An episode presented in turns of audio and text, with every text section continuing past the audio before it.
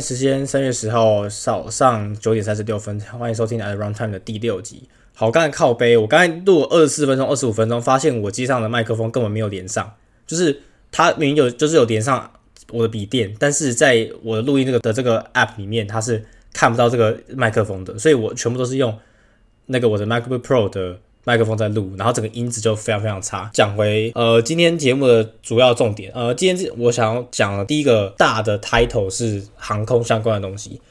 呃先讲一下我最近在做计划，好，就是一开始我就觉得最近我是想要在回香港之前，先去一些不用隔离的地方，先大概旅游个大概七到十天吧。我觉得有一个非常好的地方就是东欧，因为东欧相对来讲花费比较没有那么贵，相关的制度也是相也是比较放松的，所以。东这是个可以选择选项，但是相对于亚洲国家就比较贵。那亚洲地区比较不需要隔离的地方就是新加坡。那我所以我就对新加坡的入境的政策做了一点研究，那可以想说可以来分享一下。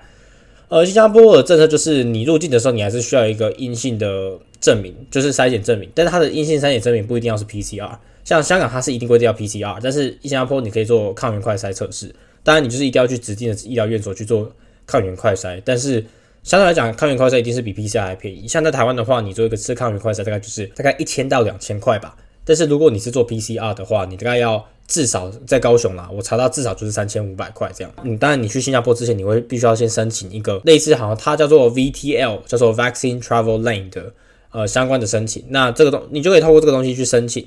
说哦你要入境，然后你可以做短期的停留这样子。那短期我大概我觉得定义大概是三十天吧。入境之后，你他会要求你去。在二十四小时内去指定的医疗院所或者是指定的相关的地方去做 PCR，不，我不知道是不是 PCR 筛检，好像是 PCR 筛检吧。那你在 PCR 的筛检结果出来之前，你就必须要隔离。但这个 PCR 筛检的检验的过程并不需要花很多时间，大概他们说是最多最多十二小时，你就可以拿到结果。那对于一个阴性的人来讲，你这十二小时等于是有跟没有一样啊。假如说你今天晚上八点九点到新加坡好了，然后你去做。做完之后，你再睡一觉起来，你也是过十二个小时，然后你就可以去正常生活啦。所以小于十二小时的隔离基本上是没有什么意义的，或者是它的实际的感觉是有跟没有一样这样子。那这就是新加坡目前状况啦。我觉得台湾之后如果说想要一开始去搞那种免隔离入境的话，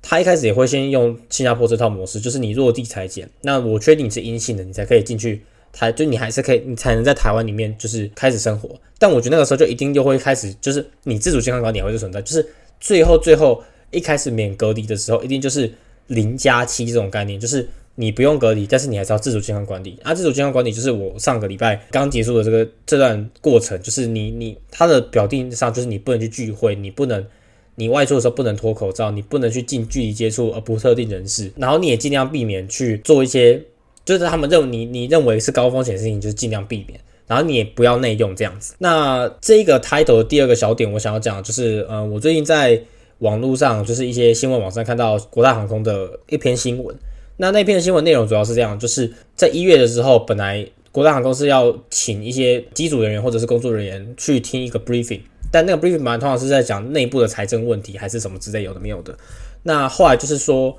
有提到一个可能性，就是他们要不要去考虑让中国，好像叫做 Air China 去收购。有些人不知道国泰航空公司是哪一家航空公司。国泰航空公司基本上就是呃香港最著名的呃航空公司。就是如果你想到国泰航空，它的服务，它里面的内容就是它就是香港的一个代表。就是我对于我我个人对于国泰航空的印象是非常好，就是因为我觉得坐上国泰航空的公司，国泰的飞机就很像是好像有点回到家的感觉，虽然。国泰跟我不是台湾的航空公司，但是假如说你今天去欧洲或者去一些比较远的地方，你会觉得回到香港就会感觉好像是回到家的感觉一样，就是因为香港离台湾很近嘛。在以前你从香港回到台湾，基本上你在只要飞一个半小时，或者是飞高雄只要一个小时就好，你就觉得说回到香港就是已经回到我家附近这样子的感觉。我觉得国泰航空目前遇到的状况，如果说这件事情是属实的话，国泰航空目前的状况就很像是香港的一个缩影，就是中国的影响越来越大。然后到最后，就是中国会直接把这整块东西吃掉，变成说，哦，我香港自己的价值就几乎是没有了。但我不是说，如果说中国东方航空开始真的去收购国泰的话，国泰就会完全没有呃香港的那种味道，可能还是有，但是那个中国的影响就已经非常非常大，或是非常非常明显，它已经不算是一个非常单纯的香港的航空公司的这样感觉，这样子。另外一个状况就是可以来谈一下，就是最近。苏贞昌跟陈时中在立法院好像在总咨询的时候被问到问题，就是说一个国民党立委吧，他就是去问说，呃，今年有没有可能免隔离入境？陈时中回答是没有。那这件事情就很扯，就是看二零二二年的，我们已经晚，就是我们从十天降到十天就已经非常非常可笑了。你还甚至要晚别人一年，然后还觉得说我自己做的很棒之类的，那我就觉得非常非常扯。我觉得就是台湾状况就是这样吧，就是台湾永远都不是把自己就台湾，如果说以塔雷波的反脆弱理论来讲的话，台湾永远都是在做坚强的事情。那塔雷波理论是说脆弱的呃相反词是反脆弱，而不是坚强。那台湾就是一直去守边境、框列、意调，那就是说哦，我们自己做的很棒，意调防控很好这样子，但这没有意义啊！就是你你去看两天之前、三天之前哪个确诊的人在哪里出现，这有什么意义？这没有意义啊！就是。他他就已经他这件事情就已经发生了，你去查把这件事情查出来，也不会让这件事情不发生。台湾的政府应该去想的事情就是说，如果说今天我们台湾遇到了像香港，我们我们我们台湾政府一直想说，香港给我们的启示是什么？好，你把香港的那些死亡的相关的案例或者死亡相关的呃统计资料调出来，就发现说，哦，没打疫苗死亡率远超过于打完疫苗死亡率。好，所以这件事香港的疫情带给我们的资讯就是，长者要去打疫苗。干这种干话就少讲，就是那个时候疫苗在去年三月刚进来的时候，完全没有人要打的时候，你也是这样讲，就是哦疫苗可以减少重症的风险啊。但是你在这种零确诊或者是个位数确诊的状况下，干根本没有人想要去打，就是那些老老人还是死死赖家里不打，那你你你要你要怎么做？你就算给他们五百块的什么卫教品，那什么意义？台湾人从来都不是说我今天给你什么卫教品，然后这些台湾人就会去打疫苗。台湾人打疫苗的状况永远都是。我今天遇到危险了，我今天发现哦，那个疫苗或是那个火快烧到我家了，我才会想办法去灭火嘛。在那之前，我哪会想要去防患未然？所以台湾的状况就是，你一定要让这些老人发现他的权利受限了，或者是发现干他如果不打疫苗，他这是真的会死的时候，这些老人才会去打，不是给他五百块、一千块、两千块卫教品，那根本没有用。那台湾目前就这样。然后如果说还有另外一个点，就是如如果说我们台湾真的像台。香港遇到那样三四万例的疫情状况的时候，我们会发生什么事情？我们的医疗症状况会发生什么事情？因为台湾有健保嘛。如果说你今天得了一个小病，可能假如说你喉咙痛、打喷嚏，然后咳嗽这种相关小症状，你第一个想法一定是哦，干又感冒了。它类似这样，就是哦，最近怎么春夏或是。冬春交际，冬春交接的地方，然后那个温差变化大，可能就是因为这样子感冒，所以大家跑去诊所去看病嘛。啊，因为诊所你看一次病，那也是一百多、两百多块的事情。那我大家一定先去往诊所跑啊。啊，如果今天不去诊所，他就去医院门诊或者他去急诊室看嘛。那当今天如果说我们整个台湾的社区内有大概三四万例的确诊者的时候，这医疗系统不爆才怪。所以健保制度也是台湾医，就是台湾对于呃防控疫情非常非常不好的，或者是对于医疗系统的负荷的问题之一。医疗太便宜，导致大家会有非常大，就是大家不会觉得说他大家不会去省这个钱。如果说你今天看一次病要一千两千块，但是你只是个小病，就可能会有一些人去考虑说啊，干脆我在家里自己等到他好就好，我就不用去看医生了。当然也会有这样想法。那如果说我们今天假如说 Omicron 大流行的时候，大家就一定都跑去医院看医生，或者大家都跑去诊所看医生。那健保制度或者是这个医疗系统要不报才怪。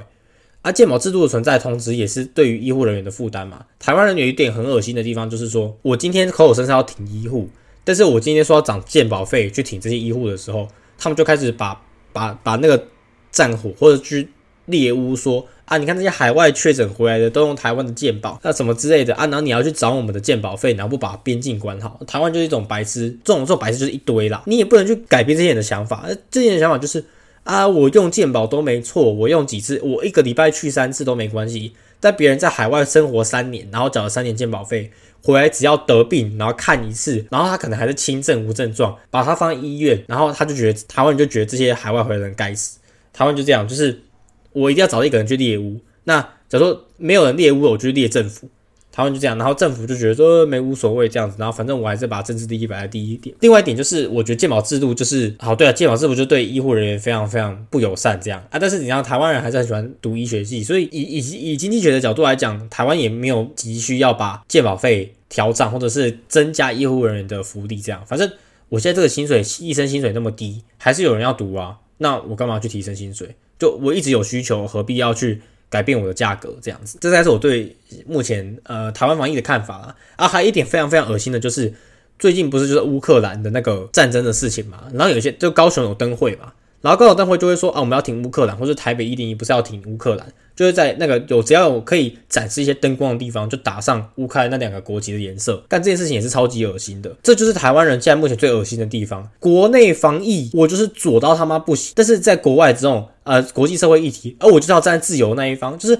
呃为什么我们要让这些邪恶的恶国这种集权国家来侵犯我们就是乌克兰人民的自由？所以我们台湾应该要挺乌克兰，就我们应该站在自由的一方，我站在民主的一方。而在台湾，在防疫疫情上，超级他妈不民主，没就是没有人敢讲，政治不正确嘛。国际议题站右边，国内防疫站左边，就是左右自助餐随便吃，爽吃。政府也觉得呃这样 OK，反正人民就是就爱这一位这样啊，这是我的一个小看法。这样，那第二点我想讲啊就是呃起点，那起点这个东西其实是一个大学科技分享会。呃，我记得一开始的初衷好像就是有几个在台北台大读书的呃高雄人，他们觉得说啊，因为台。高雄资源其实相对来讲比较没有整合性，就是他比较没有整合起来。那他们就想说，他们可以办一个类似这种大学科技分享会，请一些在大已经在其他地方读大学的人。回来的高雄人回来这个发表会演讲，那有些人是可以当讲者，有些人是什么可以当做一些什么咨询员相关的，可以去给学弟妹问问题啊什么之类有没有的。一开始我在去年的十一月的时候看到他们讲者的报名名单、报名的表单，那我讲说我要不要去报名？我要去报名，我能当讲者的话，我一定是讲我在香港大学的相关经验嘛。我就会开始讲说，呃，我第一件事情是我会先思考说我的受众是谁，或者我我讲这件事情是有对他们好吗？什么之类的。在经过我在香港。在生活六七个月的经验的时候，我就觉得说，我我是完全没有办法把香港的这些学校推荐给任何一个在台湾读书的高中生，我觉得完全不适合。你你说香港它的薪水比台湾高吗？还是对？但是你觉得说香港的生活环境好吗？你你你不知道为什么现在它香港社会氛围变成这样子？对你你会的确说啊，有一部分是因为政府的关系，一部分是因为疫情的关系，对，都有。但是现在这个香港社会氛围明显就是一个非常不适合生活的地方。然后你也没有一个，就是你也没有一个可以说服自己的理由，就是你一定要留在香港去生活之类的。那对于对于我来讲，我是比较自由啊，就是我随时要离开香港都可以。但是对于有就是对于那些住校的一些学生来讲，他就相对来讲比较不自由。但是还是可以去解决这件事情啊。但是我觉得主要问题就是香港的未来非常非常，我会认为非常非常不稳定，甚至是我有点看空香港的状况。所以我其实不会太就如果说你今天有一个人想说他要去国外读。商学相关的东西，我第一个推荐可能会是新加坡或美国吧。这种其他地方，我不会把它推荐到香港的。我我我认为香港是一个，我甚至觉得说我自己的判断是不是有点出错那种感觉。我一开始来选择来香港是对的吗？我到现在今天到现在二年级下学期的，我还会一直问我自己这个问题。我对于香港的状况是非常非常悲观的。那我觉得我顺便可以来讲一下二零二三年的一开始预测好了。那刚才已经有讲到陈时中决定今年不会就是免隔离入境嘛。那我就想说，明年到底要怎么样去规划这件事情？我等下会讲到一个 part，就是讲到那个呃，今年会想要追求什么样的事情。那我的想法是这样，就是台湾可能还是要隔离，那香港这些地方就是也是白痴地方嘛，就是台湾都要隔离的，香港这种轻中轻到爆的地方，你怎么可能不隔离？所以我觉得在二零二二年底或者二零二三年初还是要隔离。我自己的看法就是，虽然他学校可能就是因为。明年的我们香港大学就是都会在过年之前就开学，开学在一两周之后就会进入到就是农历春节的年假，那年假过完再回去学校上课这样。那像明年因为农历春节是比较体检的，所以我就在想说，要不要明年的一开始就翘课这样子？那以如果说以上学期的，我就觉得说啊不行，我们那个读书优先，我们应该会。在我们应该在香港留到，如果在香港需要上课，我就在香港。只有当每一科只是可以回来台湾的时候，我才再回来。但是我觉得过了那么久，就是在香港待那么久，然后回来台湾的心得感想就是，我会觉得说，现在要做什么事情会让我感到最快乐，才是我应该做的事情。就学业或是 GPA 这件事情，对我来讲就完全不重要了。我可以翘一堆课，扣一堆 attendance 的分。但是我都要过一个比较我比较喜欢的生活，我不想要花那么多时间在隔离上面这样子。这个时候就可以带回到，就带进去我今天想要讲最后一个 topic，就是二零二二的课业的一些前景的看法，跟我二零二二想要追求的相关事情。我觉得第一件事情是我我刚才有其实大家提到，就是我不知道去香港读书是不是一个非常好的选择，就是我是不是一开始就错了，还是就是就是我是不是一步错，就是那种毒素理论，我就是中了一个毒素下去。然后我在上面踩到的所有果实也是毒的，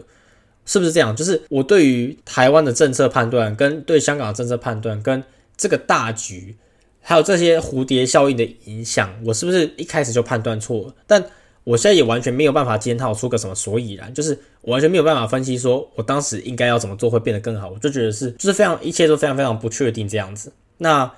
二零二零到二零二二的状况就是这样吧，就是你一开始二零二零其实一开始你刚开始防疫的时候觉得说啊这件事情是个小事，应该很快就解决的。二零二一你还可以忍受得住，就是因为你才是第二年嘛。但是二零二二当二零二而且二零二一一开始大家都没有疫苗的时候，其实各国的状况也跟台湾跟香港差不多。你就不会有什么好比较的东西，但是你在二零二二的时候，你就发现，干每一个国家基本上都没有在隔离的，那就我们还要再隔离十天，然后这些隔离十天的政府官员还觉得自己做的事情很好的时候，你就开始觉得说，一开始不是做错，一开始不是应该去美国读书，是不是一开始去美国读书对于未来的职涯发展会不会比较好？就开始有这种不知道算是不切实，不知道算不算是不切实际的想象，或者是不切实际的思考。总之，我现在就是卡在这个地方，然后我也没有办法去做一个检讨，但是我总之。我我现在唯一能想出来的结论就是，我觉得香港未来是非常非常不好的。在上一集的古埃，你会还有最近在古埃的 Telegram 群组里面，就看到他本人自己说，就是他六月要去欧洲嘛，他就是也非常非常讨厌，他也是觉得台湾的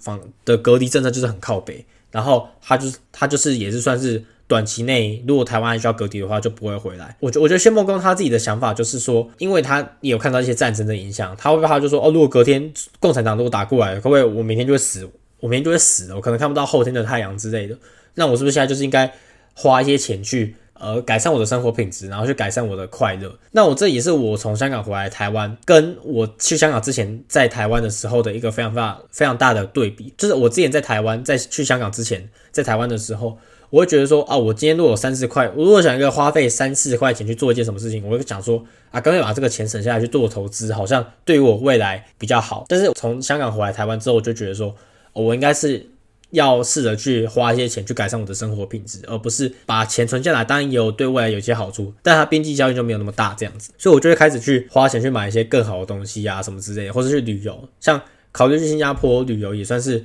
我是设法想要花一些大钱去改善我的生活品质的关系。就是回来台湾是我心境基本上没有改善，但是我只有吃的东西去改善的这样子。这就是我一一直在想的想法吧。就是刚刚也有讲到说我在明年。如果说还要隔离的时候，我会不会那么快回台回香港去学校读书？我觉得不会，就是我甚至会在台湾能待多晚就待多晚。那有些课要点名，那他如果点名没点到我，然后我翘课了，我倒也完全没差。我现在想的办法就是，我要尽可能的去，就是我我我我要试着不让学校的分数去影响我的生活作息，或者是影响我的生活模式。我也要尽量避免隔离这种鸟事继续影响我的生活。所以我的做法就是。我不管你翘几堂课，只要我不，我知道我那堂课不 fail，我都会翘。然后我也不在乎 GPA，但是如果我能在台湾多待几天是几天，我能在台湾过年，那当然是最好的。我只要待到完台湾完全不能待，我真的一定要回香港去考一个什么试的时候，我再回香港。目前我对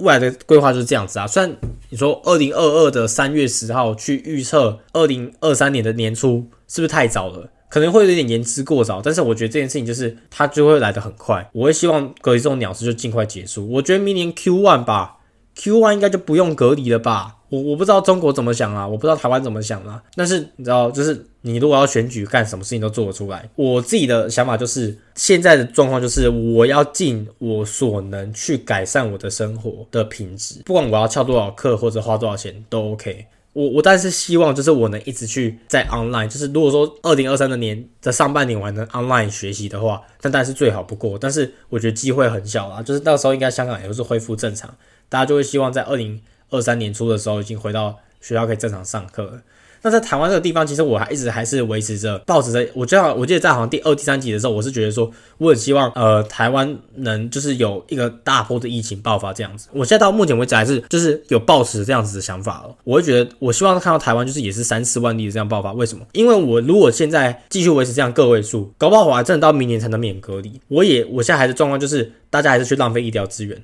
如果我们今天爆发了，搞不会让政府改变心意，就是啊，反正都爆发了，我们我们也可以像国外那样情势所逼，所以我们就可以马上开放。第二件事情是，我们要让整个台湾人民去意识到说，有这种小病就是不用去医疗院所浪费医疗资源，就是我们要透过非常非常多的确诊，让大家意识到说，我们不用浪费医疗资源，或者是我们在遇到什么样的问题，应该会做什么样适当的处置，就是我们不要无症状也跑去，或者是有小病也跑去大医院去占用人家资源，这是一个大问题吧。我我认为这就是大破大立的一个经典的的范例啦。如果说你今天想要这样子维稳稳的，然后就等什么仙丹，或者等什么新药来才要解除隔离，才要免隔离入境，然后等到二零二三年，然后二零二三年你也不知道有没有新药。然后你也不知道二零二三年会不会解除隔，就是会不会免隔离入境？那我不如就是我现在就让那个情势直接灌进来整个台湾。对你有有人确诊没差啊啊！我疫苗已经供过于求了，就是叫你去打啊，你不打，然后你要中了，然后你死了，那就是你自己负责。我台湾人能做都做了，政府能做都做了